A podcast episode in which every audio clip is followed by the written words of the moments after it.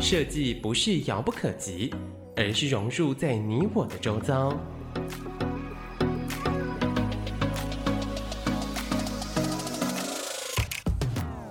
设计台湾，带您认识当代最具代表性的设计。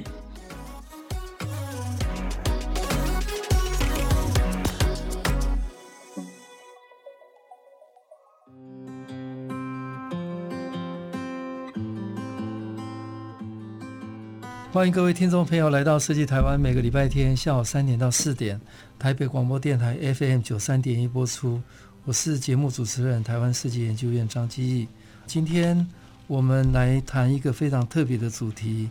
呃，叫做光哈，因为光看见美好。那非常高兴，我们今天邀请到呃受访来宾是意影照明设计顾问主持设计师朱文英。还有一颖照明设计顾问的设计总监及共同创办人刘秉义，两位跟大家打个招呼。吉义老师好，各位来宾好。呃，基义老师好，还有各位听众大家好。好，我介绍一下两位哈。那文英哈，朱文英是一颖呃照明设计顾问的主持设计师哈，也是中国注册的一级照明设计师，也是 ADP。亚洲设计师协会的呃 Purple Member 哈，那他是纽约 Parsons 设计学院建筑照明设计硕士哈，那在台湾是辅大景观设计学士，那他在呃国内外有很多的经验，其中包括在纽约的 Fisher Maristone 的呃 Architectural Lighting Design 照明设计师啊。那在台湾是李伟明，呃，建筑师事务所跟上海业界的照明设计师。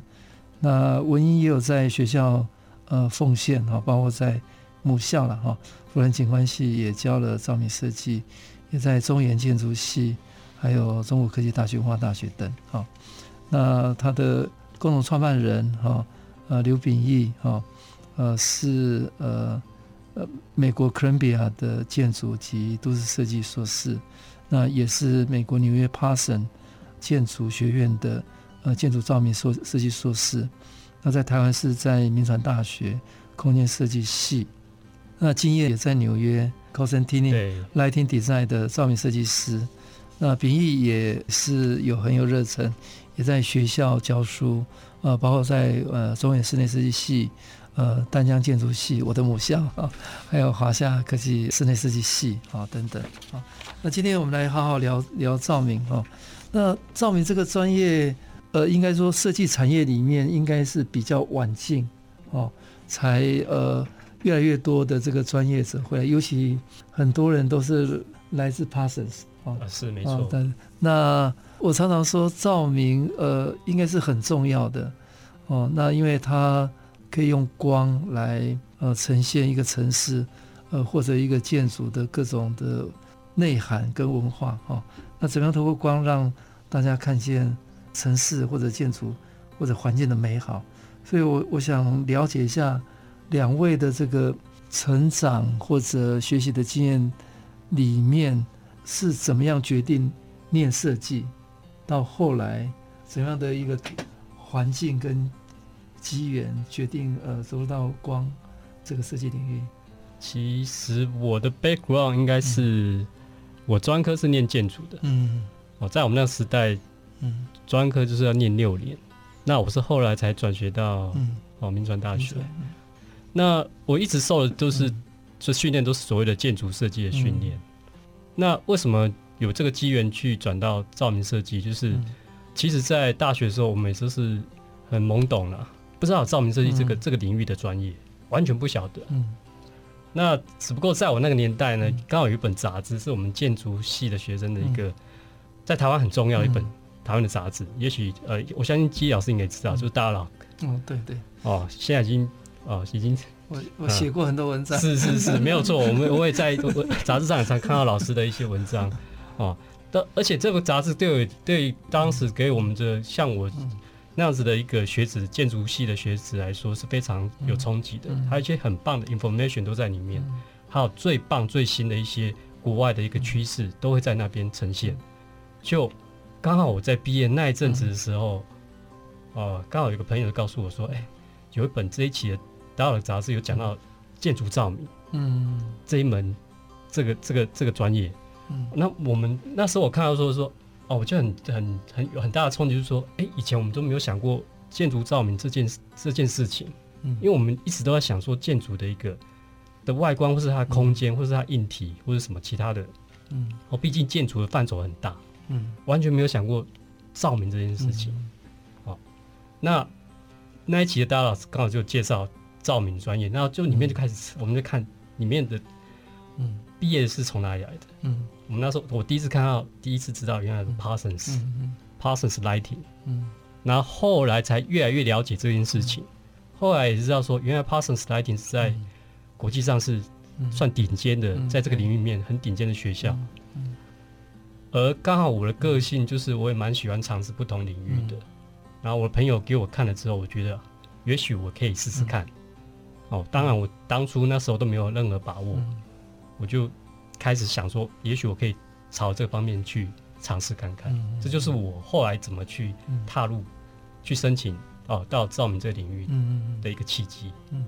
嗯那秉义是学建筑嘛，哈，是。那文音是学学景观，对，我学我我好好好，我我跟那个秉义比较不一样，就是我大学是念 landscape 景观，嗯、但我毕业以后，呃，我做了大概四年多，快五年的室内设计，嗯、都是在空间领域。哦、那我在二两千年的时候遇到一个案子，嗯、那个案子就是让我第一次接触到照明设计师。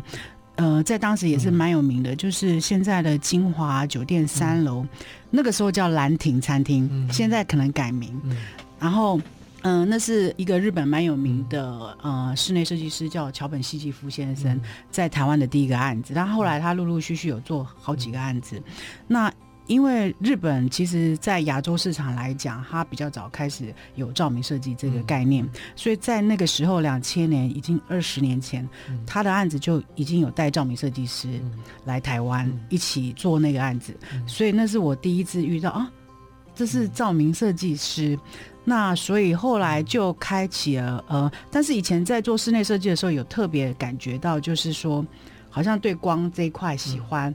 但是念。大学念景观的时候是完全没有，因为那时候的景观是只做白天，嗯、不做晚上的，完全没有晚上的概念。就是，可是其实现在也是还是这样。然后后来因为那个兰亭那个案子，接触到了照明设计师，所以已经打开了这个门。然后大概隔一年半，刚好嗯、呃，我想去纽约念书，嗯、那。其他有两三所学校申请的都是室内的建筑硕士，嗯、只有 Parsons 那时候是想说做一点好像跟空间设计相关，嗯、但是又跳出来的一个领域，嗯、所以那时候因为这样子的关系，就进入了 Parsons 的 Lighting。嗯、对，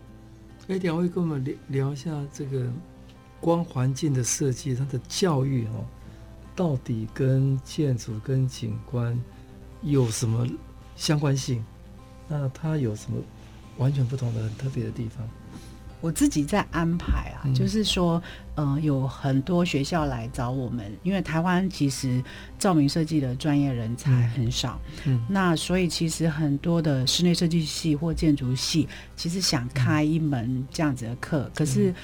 老师其实也不好找，嗯、就是要找到真的是呃对照明有这方面专业。嗯、那呃，我其实有。就是刻意希望自己可以特别接触景观设计系、嗯、建筑系跟室内设计系，就是三个都是空间设计，但是不一样的部分。我想进去感受一下，就是学不同科系的学生对于光有什么样的看法。对，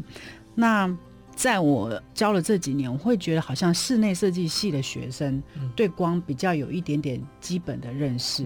然后对。那建筑系跟景观设计系其实呃是零，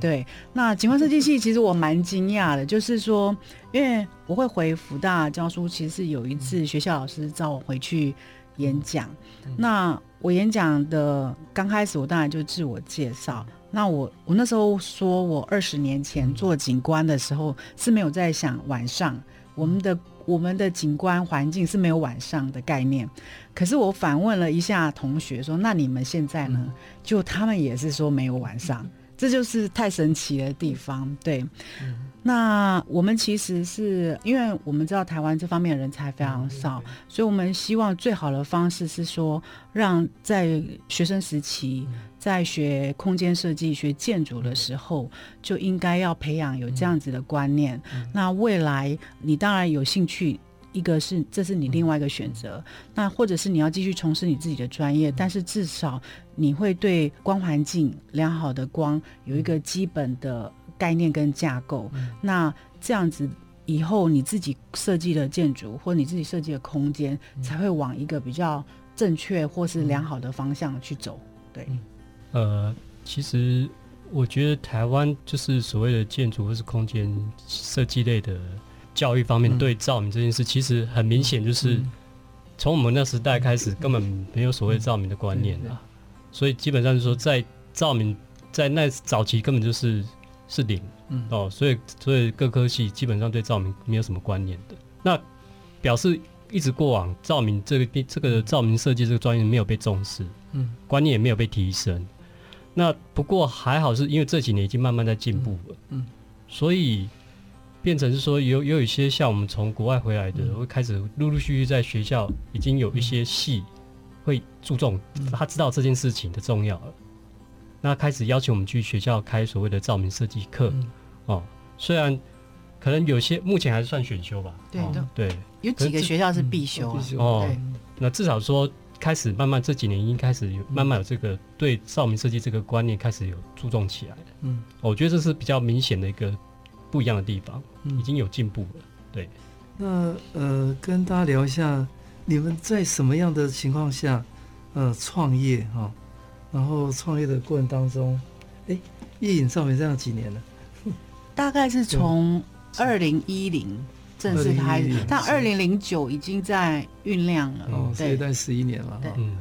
聊一下什么样的一个状况下来决定创业？好，其实就因为我们后来回台湾嘛，嗯、那刚开始回台湾的时候，其实呃，台湾的照明设计公司真的不多，到现在也没有很多。嗯、那就后来觉得说，哎，可能有这个机会自己来、嗯、来试看看，嗯、来做自己想要的光环境，嗯、那就我觉得很顺水推舟，嗯、也没有特别想什么，嗯、然后。刚开始成立的时候还没正式登记啊，做，然后后来才发现需要开发票的时候，赶快去开始登记这样子。对，好，谢谢叶隐呃赵明的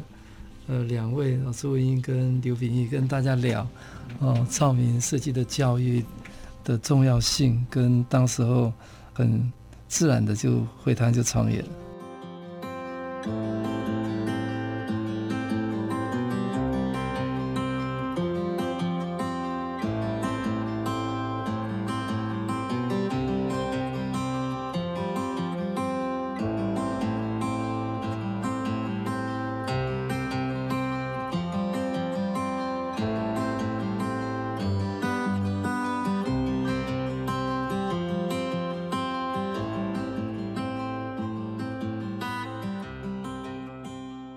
欢迎各位听众朋友来到设计台湾，每个礼拜天下午三点到四点，台北广播电台 FM 九三点一播出。我是节目主持人台湾设计研究院张基义。呃，今天非常高兴邀请到叶隐照明设计顾问的主持设计师朱文英，以及呃设计总监及共同创办人刘秉义，跟大家聊聊光。哈，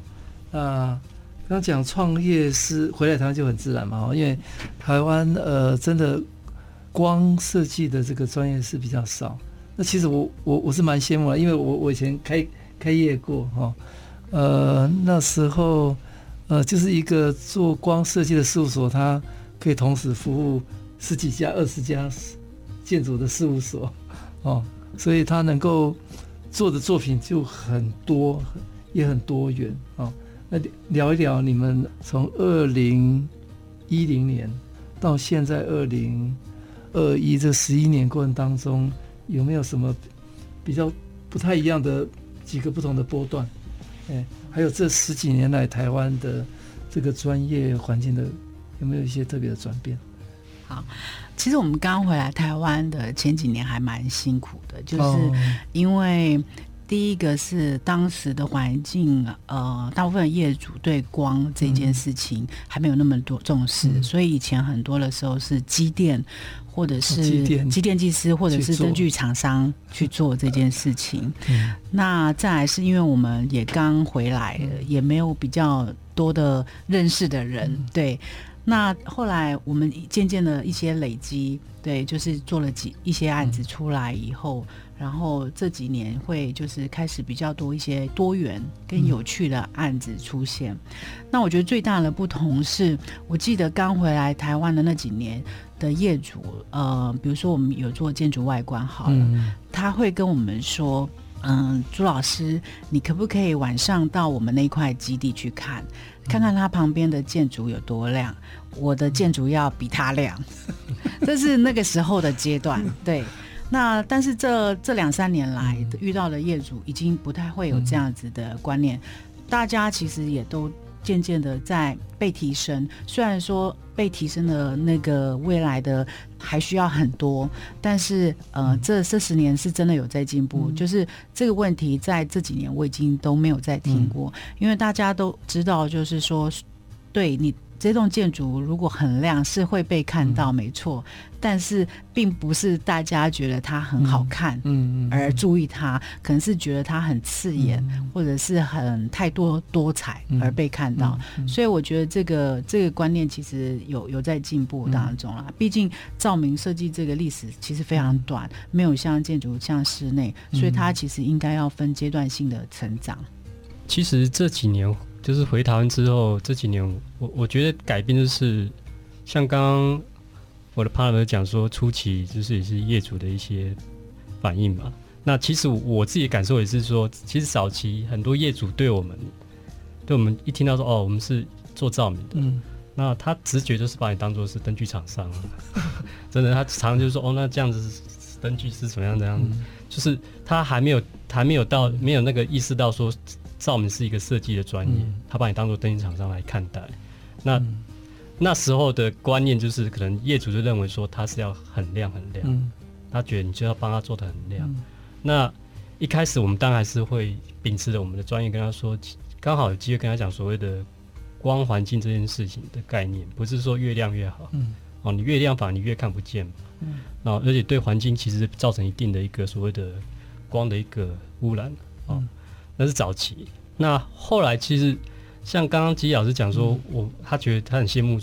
说可以可以看到很多私家事务所。嗯、事实上也真的也是如此，嗯、就是我觉得我们很幸运，说做这一个角色，然后去加入这个所谓的一个专业的一个领域。嗯，我们跟很多优质的、非常优秀的所谓的专业的建筑设计师，嗯、或者是所谓室内设计师，或者是景观设计师相关的设计专业者在一起。嗯，嗯。那。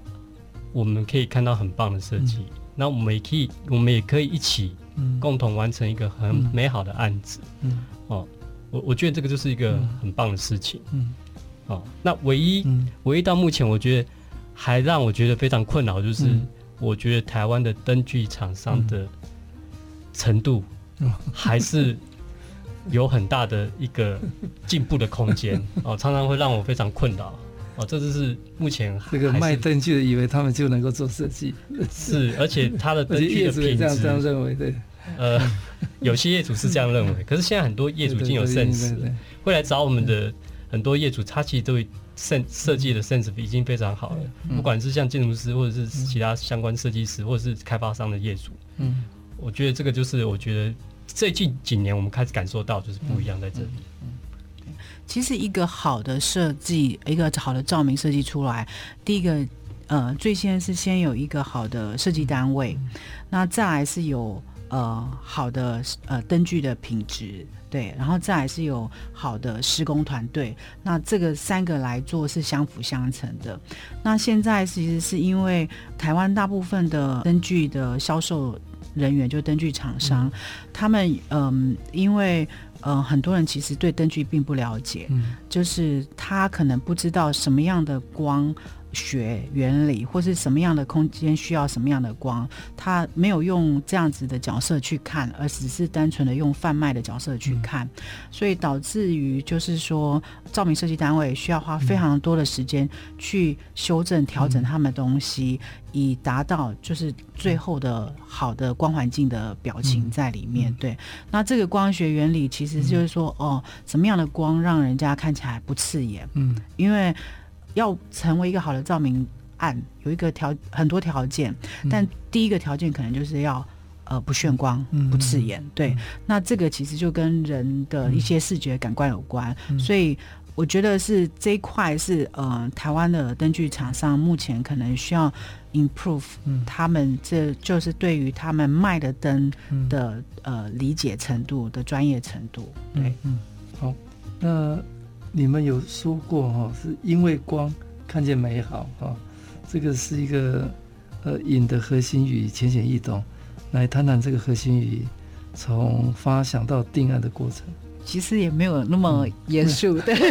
吧？其实因为就像刚刚前面讲，就是早期照明设计的工作很多都是机电技师在做，或者是呃灯具厂还在做，所以他那个出发点都是在做比较机能性的光。然后可能都在想的是比较理性的一些呃节能的部分。嗯、那当然，现在我们在做的机能性的光，我们一直认为这是一定要有的。嗯，就是不管你的作品再怎么样，这这是一定要有。那节能也不用讲嘛，那是基本的条件之一。嗯、可是我们是希望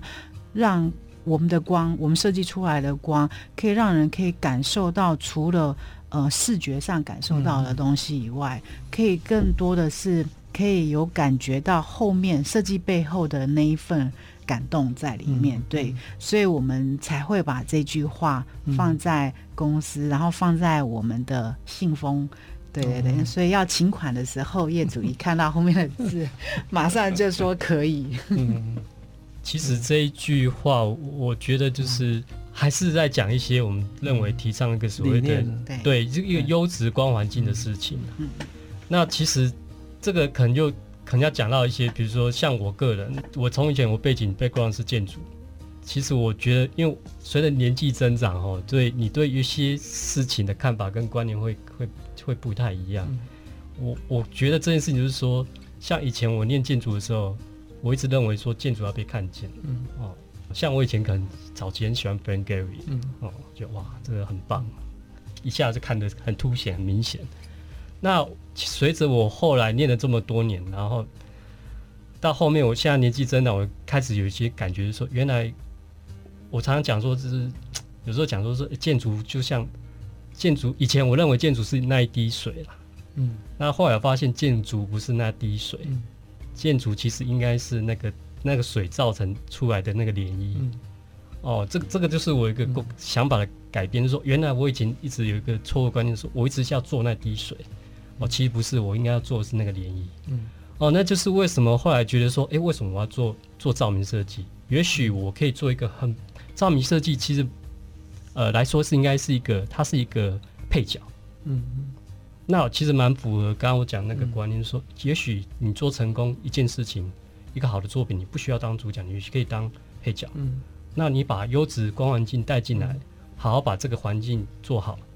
嗯，那其实其实都是相通的。嗯，哦，那其实现在很多早期那些所谓灯厂商或者什么不好的灯光设计，它其实都还在做那一滴水。嗯，那我们其实在现在做的是是那个涟漪的事情。嗯，那其实还是要回归到所谓的环境。嗯，哦，就是到后面我们有些案子会。也都会比较像偏向于这个角呃角度去发展，哦，所以这个这句话其实在讲我们想要讲一个好的光环境。那好的光环境，呃，很多是光所延伸的体验吧，哈，经验哈，呃，可不可以用点亮十三层？我们下一段再谈了哈。啊，是有没有其他的案例？对，哦，我我觉得好的光环境就是。比如说，上次我们在帮那个设计院，嗯、就是基老师那边做那个、嗯、那个通廊的一个、嗯、的案子，嗯、就是如何让那个通廊的空间恢复到它该有的样子，哦，而不是用比较机能的一个角度的光去看那个通廊，哦，只不过在那个案子，我们想到的是比所谓的，嗯、其实那个比优质光环境再深入一点，那个其实已经有点超越，那个已经开始讲一些其他的事情。了。哦，那个其实有点像我们现在做有些案子都会借由光讲一些话，让光说一些语言，哦，而不是只有光这件事情。哦，那个那个其实有点超越优质光环境。那上次那个通廊其实，它就是一个光的轨迹，无尽呃无尽的想象嘛。就是说，基老师在设计院，用设计带领台湾，用设计改变台湾。那我觉得这个这件事情，我回去就就想了很久，我们就讨论，我想说，用什么样的角的光的角度跟光的角色，可以去传达这件事情。哦，那个那个语言要到位，要精准。那我觉得最后做的那个光的轨迹，就是非常适合那个场域，非常的精准，到位，哦，一个艺术家，用他画笔，哦，sketch，哦，从草图上的二 D，最后变成一个空间里面的三 D，哦，我觉得那是非常棒的事情，非常美好的事情，而且非常适合那个空间，嗯。因为它是松烟一个古迹，它跟时间也有个关，呃，一个概念是有串通的，它可以讲到过去。到现在跟未来，嗯，然后就像一个相机的一个，我们在学摄影的人都应该知道，所谓的长时间曝光，嗯，那个轨迹是长时间用时间的概念去去留下来的，嗯，然后也呼应到设计者的一个各种的想象，最后变成一个真实。我可以跟各位补充一下，呃，现在未来松山文创园区的入口会由呃光复南路进来哦，所以从松烟口。呃的那一条廊道，未来会变成一个主要的轴线。那因为我们把不支图书馆从前端搬到松烟的女澡堂哦，那我们希望这个通道有一个呃在空间个性上的一个致命性。那非常感谢呃伊尹照明呃文英跟秉义呃设计的一个光的轨迹了哈。那因为松山文创园区是一个历史，它是一个时间的流动。那未来还包括人的流动、文化的流动，包括沟通，都是代表一个流动。所以他们的概念是像艺术家在应该毕卡索嘛，毕卡索有一张照片嘛，嗯、在空中一笔画所留下来的这个轨迹。那这个他们的作呃一影照明神神来的一笔，把这个时间的流动啊，好像是冻结在。呃，我们这个通廊上哈，所以各位想要看呃他们的作品，请来到松山文创园区，不只是图书馆前面的通廊，是哦，这个就是文英跟秉义所讲的呃，因为光看见美好。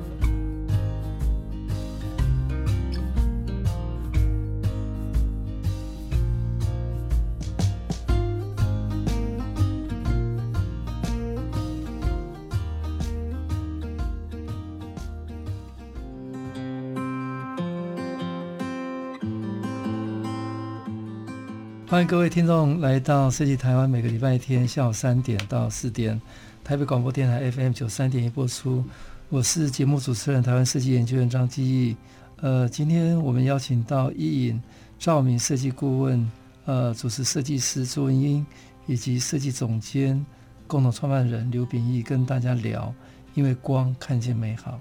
那各位应该在各种媒体上有看到。被媒体称作“台版天空之城”的点亮十三层的照明设计，呃，这个案专案讲求环境、文化跟人的关系，是这个照明设计的核心哈。那这个这个案子大概得遍全世界的各种大奖了哈。那我要特别恭喜哈，呃，才刚刚得到 IF 设计大奖哈。让我知道有红点、IF、Good Design。跟金典奖，还有很多很多奖了哈。是是。那而且呃，现在目前已经七项大奖了哈。对。那还有一些奖项呃还在评选过程当中还，还还没宣布。跟大家聊一聊这个这个这个案子很神奇了哈，因为它基本上在北海岸一个那么历具有文化历史的一个大环境里面，透过光的设计，让大家看到历史的美，看到地景的美，看到整个应该说台湾吧，因为它尺度真的够大啊。呃，那这个案子是当时候是什么什么机缘之下开始有这样的想法？那过程当中，我我想应该是非常困难的哈。嗯嗯。那最后被执行出来，真的让大家看到光环境可以创造，我说北海北海岸的一个新的典范嘛哈。那也是代表台湾的一个，不管是观光或者环境的一个新的新的可能跟形象。来跟他聊一下这个经验。呃，这个案子一开始是由我们的 Parsons 老师、嗯、周炼老师找艺颖一起来合作这个案子。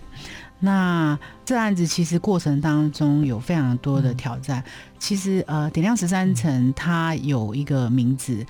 呃，叫做“天地有大美而不言”嗯。嗯、那这句话是呃，我想大家都知道，因为那个蒋勋老师也常常提到是那个庄子的哈。那他叫“天地有大美而不言”，是因为我们当初在规划设计的时候，因为十三层遗址呢，呃，它其实真是正确的名称应该叫水暖洞选炼厂遗址，嗯嗯、然后呃，它其实是一个污染地，嗯，对。那我们当然这过程当中，炼铜厂，对对，嗯、最早是炼金，然后炼炼铜，对。嗯、那呃，嗯、这个在设计的发展。过程当中当然有一系列，那最后是定案这个的原因，是因为我们想诉求的是说，在人类的活动当中创造了这些炼铜炼金的过程，那可能这样子的过程当中对了大土地有一些污染，但是那个污染的部分，因为我们大自然母亲的包容，它现在现在渐渐已经开始恢复，然后从十几二十年前那边的。现况是没有什么自然的，到现在这整个呃大自然跟呃十三层现在留下来那一些基座，嗯、融合成一个非常非常的奇幻的景，嗯、所以我们想，所以我们才用“天地有大美而不言”这句话来定义呃我们这一次的设计。嗯、对，那过程当中呢，对，呃，因为那个尺度那么大，几乎原来是废墟啊，对，嗯、那那个。怎怎么样去呃有那个概念到落地嘛？对，你要看那么大尺度，看怎么把光做出来的。对，其实他这个案子真的是算是蛮挑战性蛮大，因为他他受限的条件真的非常的多，因为它是一个受污染的场域嘛，所以基本上我们都是不能进去的。嗯。哦，所以我很多所谓的图资什么，哎、欸，连图资都没有。对，我、哦、我呃很好玩的是哈，我们一在做其他案子，我们有建筑师给的图，嗯、建筑设计是什么？我们有景观设计师给的图，可是这个案子我们只有一个等高线图。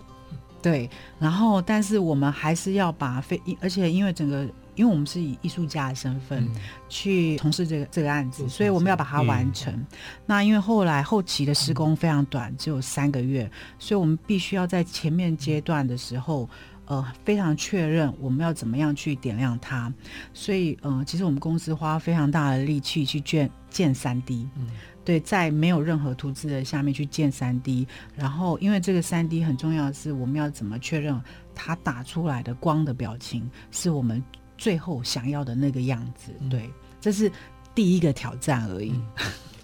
而 且这这个诗作，而且在其实这个已经算中后段，已经要到诗作的过程，而且到最后我们还发现，竟然连电都没有。嗯 对，哦，电怎么来？就要重新再申请电，重新再拉，重新要设电线杆。哦，这是我们过往所有案子里面没有碰过的状况。正常一般我们案子都是。电都会有的，嗯，哦，从来没有说我们要电都没有，连电都没有，而且还要去重新立电线杆，对，哦，这是一个很这个专这个案子是台电委托的吗？对对，业业主是台电，所以台电就就要负责电。对，但是因为呃，台电其实部门还是很大的，对，所以其实还是要透过很多的一层一层的行政作业去做这件事情。对，所以大概三个月的施工期里面，申请电就花了一个月。对，那所以前面变成我们在做其他的，对 但还是要一个时间去跑流程。对对。那施作的过程当中有有有哪哪几段跟我们讲讲？哇，那个施作，因为呃，它是一个受管制的，嗯、所以呃，我们呃每次进去的施工人员都不可以很多。嗯、再来是所有的施工人员要全副武装，嗯、就是他不可以对他不可以带泥沙出来。嗯、那另外就是嗯，他现场的状况，其实我们几乎到施工当天。我们才有办法进入所谓真正十三层一一层一层那个那个区域，它非常大。那嗯、呃，它整个嗯、呃、场域跟一般网络上可能看到一些空拍的景完全不一样，因为空拍的景全部都有呃植物覆盖，所以你都会以为它是很平坦的。当你当人走进去的时候，你的植物可能在你的。头这么高，所以你会发现其实是坑坑洞洞的。一开始其实我们花了两个礼拜的时间，请我们的施工团队去探路，嗯，找出一条路要怎么从每一层到每一层，对，路径，对。那它其实从最底层到走到最高层，它几乎要花快三小时的时间，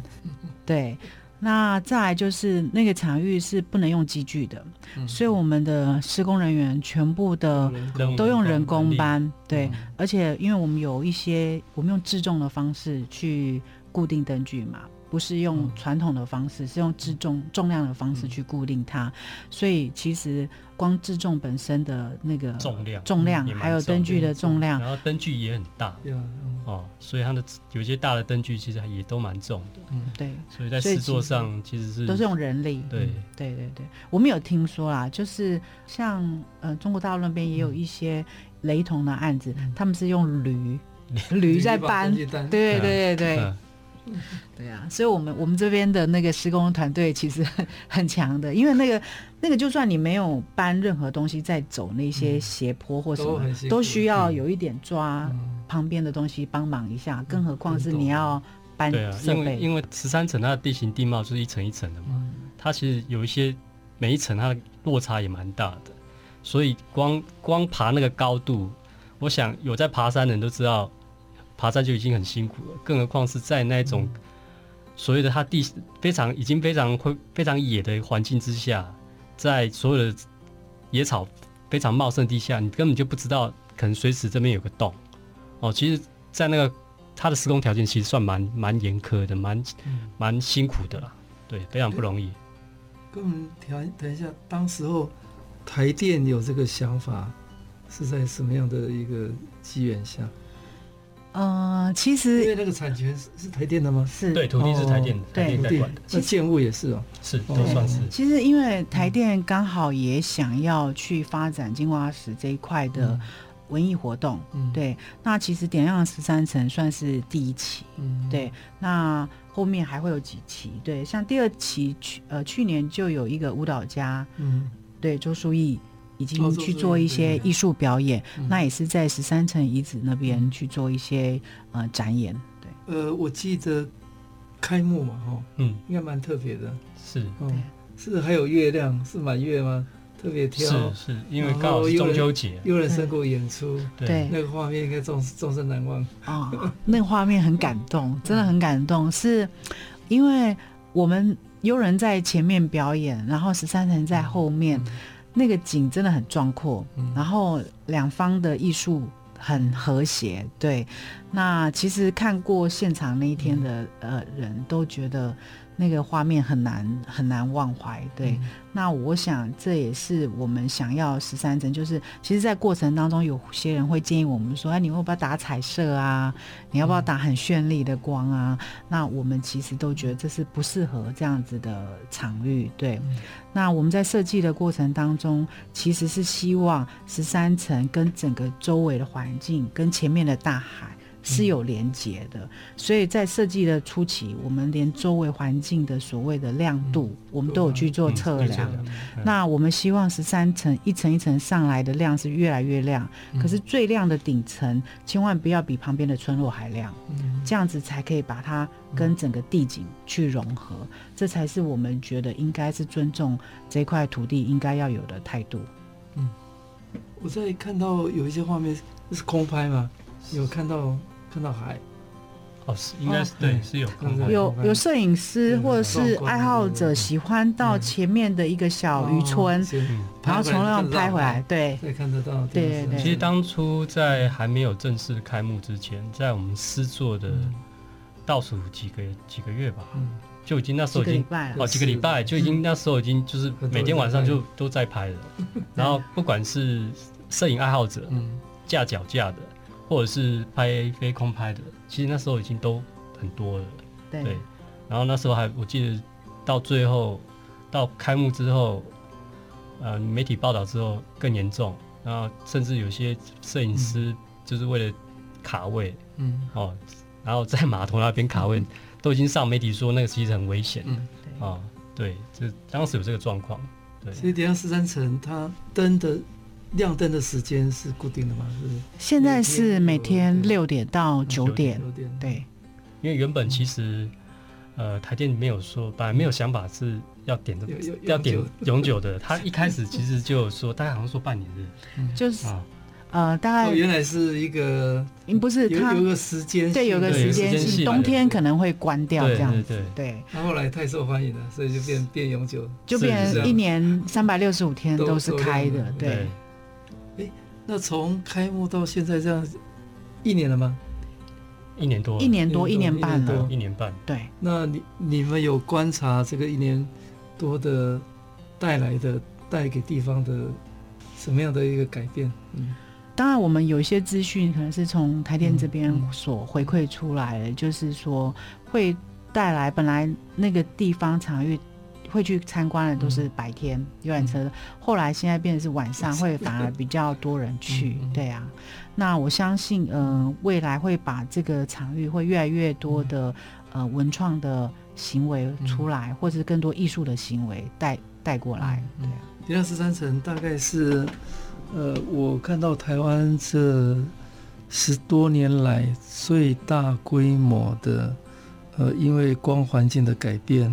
创造的一个地方形象的翻转，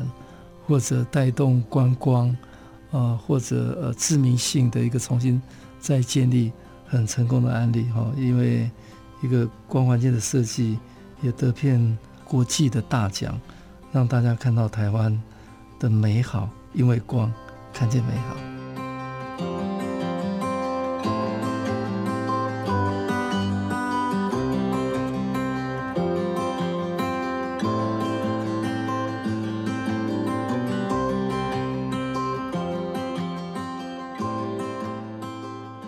欢迎各位听众朋友来到设计台湾。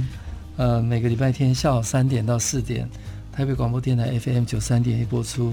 我是节目主持人，台湾设计研究员张基义。好，那今天非常高兴邀请到一引，呃，照明设计顾问主持设计师朱文英，以及设计总监及共同创办人刘秉义，跟大家谈光环境的设计。哈，那光是一个呃非常特别的哈。那两位在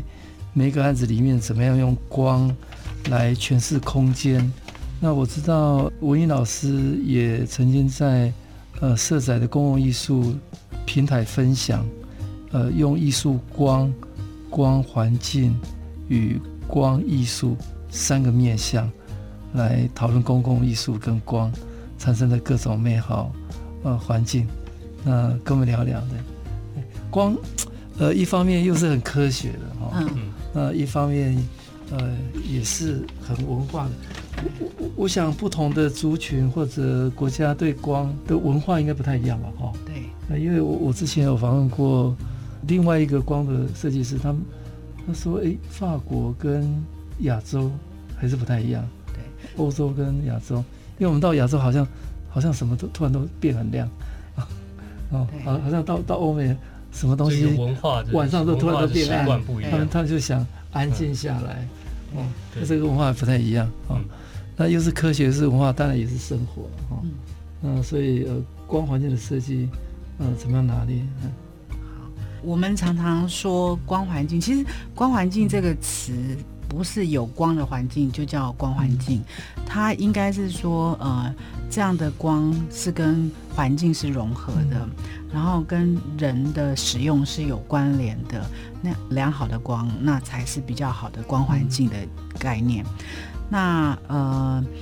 所以我们呃，刚刚季老师讲的那那篇那篇文章在写的时候，其实蛮饶舌的，什么光环 光艺术艺术光光环境哈，那是因为那是一个公共艺术平台，请我来讲跟光跟公共艺术。我们公司这几年在做作品的时候。可能跟我们两位的性格也有关，嗯、就是我们非常喜欢艺术这件事情，嗯、我们也非常热爱光跟热爱设计，嗯、所以我们渐渐的在做我们的设计案的时候，我们也不仅仅只是用光环境的角度在看它，嗯、比如说刚刚像那个无限的想象也是这样子，嗯、然后可能。呃，点亮十三层也有点是这样子的味道。那甚至我们还有几个案子，我们也除了在营造良好的光环境的当下，我们希望更多探索是用光这个媒介来探索这个环境，或者是这个设计后面的本质是什么。对。那所以这其实是我们想要在。光环境之下，再走更深层的一个意义在里面，所以这篇文章的后半段其实是有点在讲这个部分。嗯，对。我我觉得刚刚接着我 partner 讲，就是我觉得我们做现在的光环境，就是想要做更深入一点。嗯，所以在每个案子来的时候，我们都会花很多时间去做一些 study 跟一些研究，而不是只有让只是量而已。而不是只有光的，就是其实我们在讲说，我们的光，那个是要讲一些背后的一些讯息，或者是一些他要讲的话，或者说他要讲的故事。比如说像点亮十三层，我觉得像点亮十三层，我们就去他去读他背后的历史。有时候我就觉得很幸运，就是我们做这些案子，我们可以重新认识台湾这块土地，重新认识台湾的过去，哦，找回一些所谓的记忆。说实在，我以前对历史是非常差的。我不太对历史没什么兴趣啊，不过不知道为什么，就自从我做了照明之后，我接触这些案子，我会发现我开始慢慢的去读这些历史，因为读了这些历史，我才知道说它的一个背后的一个含义跟它的含构是什么，我才可以借由我现在的角色，照明设计师，利用光这件事情可以做出什么的事情。哦，像点亮十三层，我记得我们我就读了很多，我记得我。有时候我还蛮喜欢看电影的，嗯，我就去看一些电影，比如说像当初的什么《屋檐山丘》，嗯，哦，在九份这金瓜石这个当时的历史背景，这些导演拍的电影，嗯，甚至像侯孝贤、侯孝贤导演的《悲情城市》，嗯，我觉得这些电影可以帮助我去了解这个场域过去的一些故事，嗯，那我如何利用光去呈现当时的一些事情，像像点亮山城里面有一些像 Amber 的琥珀光，嗯，哦。其实媒体很多是误解，他一直认为说整座山整座山都是琥珀光，其实是不是？对哦，外面的那个是两千一百 K 哦，那琥珀光其实是在内部空间透出来的琥珀光色。那其实是在讲说，当时过去旷野在被冶炼的过程所散发出来的冶炼的光哦，那个色泽是在想要回应说。像这个空间仿佛在回到过去一个还是一个活的空间，还在作业的一个状态。那我我觉得就是这些背后的一些历史或故事，可以帮助我们，让我们至少我们我们公司的做法，我我其实很多其他可能没有这样做。同样的，像呃刚刚设计说那个也是一样的道理。那最近我们还有其他案子，像有一个正在进行中的哦一位纪念战争的一个纪念公园哦，在桃园。对。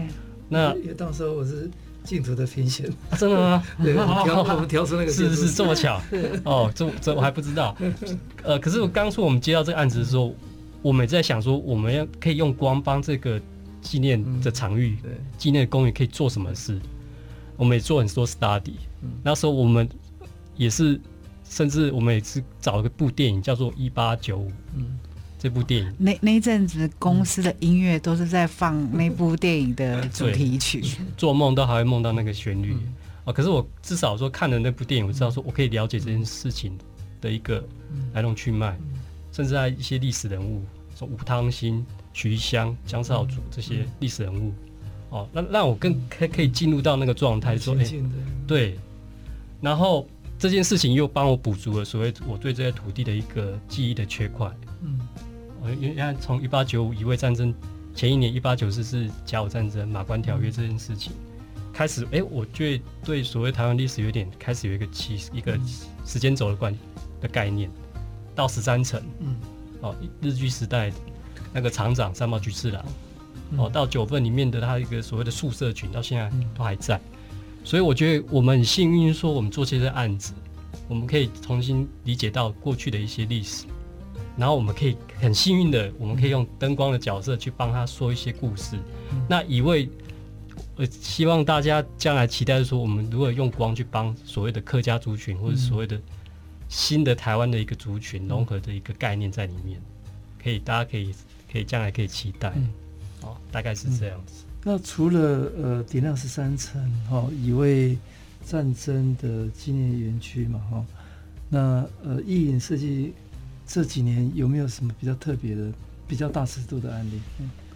我我们的案子其实有很小的，也有很大。嗯、那目前最大的其实就是十三层，它是最大的呃公共艺术。对，嗯、那我们当然嗯、呃、还有很多的像私人的案子，嗯、比如说呃像一些餐厅，嗯，或者是像很多呃呃一些私人的建筑外观的案子。嗯、但一般我们在呃，对外比较多的介绍的部分，会比较偏向公共、公共、公共环境，对对，因为这个比较容易，对，因为这个是一般人，一般人也比较容易接触到的，对。那私人案子可能就是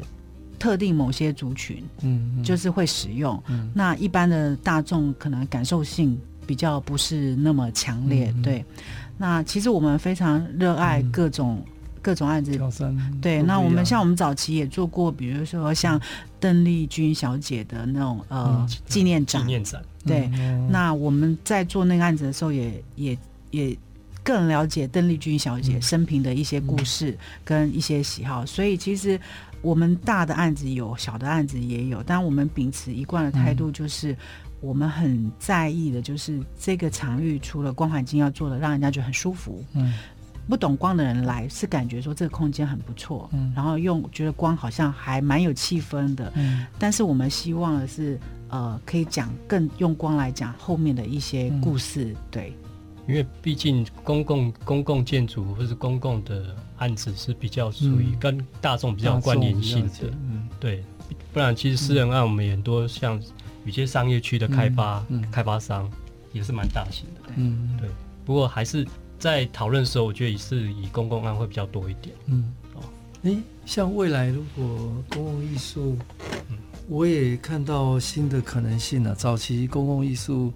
比较具象的，像雕塑，像一种很大的造型材料。那比较晚间，我们在谈公共艺术的各种可能性，呃，融合地景的地景景观也是一种公共艺术，街道家具也是一种公共艺术。甚至光啊，呃，甚至艺术教育也是一种哦。那未来也许公共艺术也是一条路，让光环境的设计师呃走到更前端，变成是一个艺术创作哦，这样的可能性。呃，因为我是学建筑的，我是觉得好像呃艺术家好像是比较好像比较伟大。因 为因为建筑师，你有业主，这各种限制，各种妥协。那艺术可以用做一个比较纯粹的创作嘛？哈，那他他所带来的可能性还是很不一样的哈。那当然，现在很多都在跨界了，就是艺术家他也做比较有公共性的这种沟通哈。那或者设计师他本身也想要做比较有个人理念的这种创作哈。嗯，两位不晓得有有有没有什么想法？对，未来如果呃灯呃灯光设计可以在更纯粹，更抽象的理念的一个创作，嗯，也许公共艺术是一个新的新的可能性，是。那或者公共的建筑的跟建筑师、跟景观、跟历史的这个呃诠释嘛，哦，再诠释哦，光可能是一个很新的这个载体，嗯，哦，我觉得公共艺术是艺术家跟所谓设计师这个角色，就是。嗯呃，像我在学校兼呃教书的时候，我常会跟学生说，就是呃，其实你有一个很好的一个设计的一个态度，嗯，哦，你做什么，将来你做什么都是，我觉得都是很棒的，哦，不管你要当艺术家或者你要当设计师，那可是我常跟他讲说，像学生有时候常在学校会像太太抽象，嗯，那我是觉得说。假设你将来要当设计师，我会跟他分别是会跟他分析说，设计师他的的角色就是设计师将来只要对自己，嗯，因为他的艺术创作都是对自己的。那假设你将来是当设计师，其实你你的心态不是是不能这样子的，你是要面对业主的，那他是有一定的一个限制跟范畴的。所以我觉得他我在学校会跟学生先讲说，这两个区别，他心态上是不一样的哦，那他自己先理解这样子，嗯。其实我们，嗯、呃，我想已经开始有一些人看到我们，我们呃的特质，嗯、除了是专业的照明设计师以外，嗯、我们带一点艺术性。嗯、所以，比如说像本来台湾灯会，嗯、其实我们有百分之七十虽然是在做光环境，嗯、但其中也有百分之二三十，我们也有点挑战，像用艺术的方式来做光这件事情了。对，嗯、所以我觉得这这也是很有趣啊，两个互相 balance 一下，对。那最后，你们给未来如果想要从事这个行业的年轻人，有没有什么样的建议？想要走呃灯光设计？嗯呃，第一个呃，你要喜欢设计，嗯、然后你要很喜欢光影。嗯、对，那很多时候你看到的呃很漂亮的光影是。呃，最后的样子，那这中中间是必须要经过很多呃基础的对灯具的了解，嗯、对光学的了解，你才能去用这些工具去创造出那个很抽象的光的画面。我觉得就是欢迎他们来应征我们公司吧。好，对，呃，谢谢呃，伊尹照明设计顾问主持设计师朱文英。呃，还有一影设计顾问、设计总监、共同创办人刘秉义，呃，今天跟大家分享，呃，因为光看见美好，谢谢大家，谢谢，谢谢。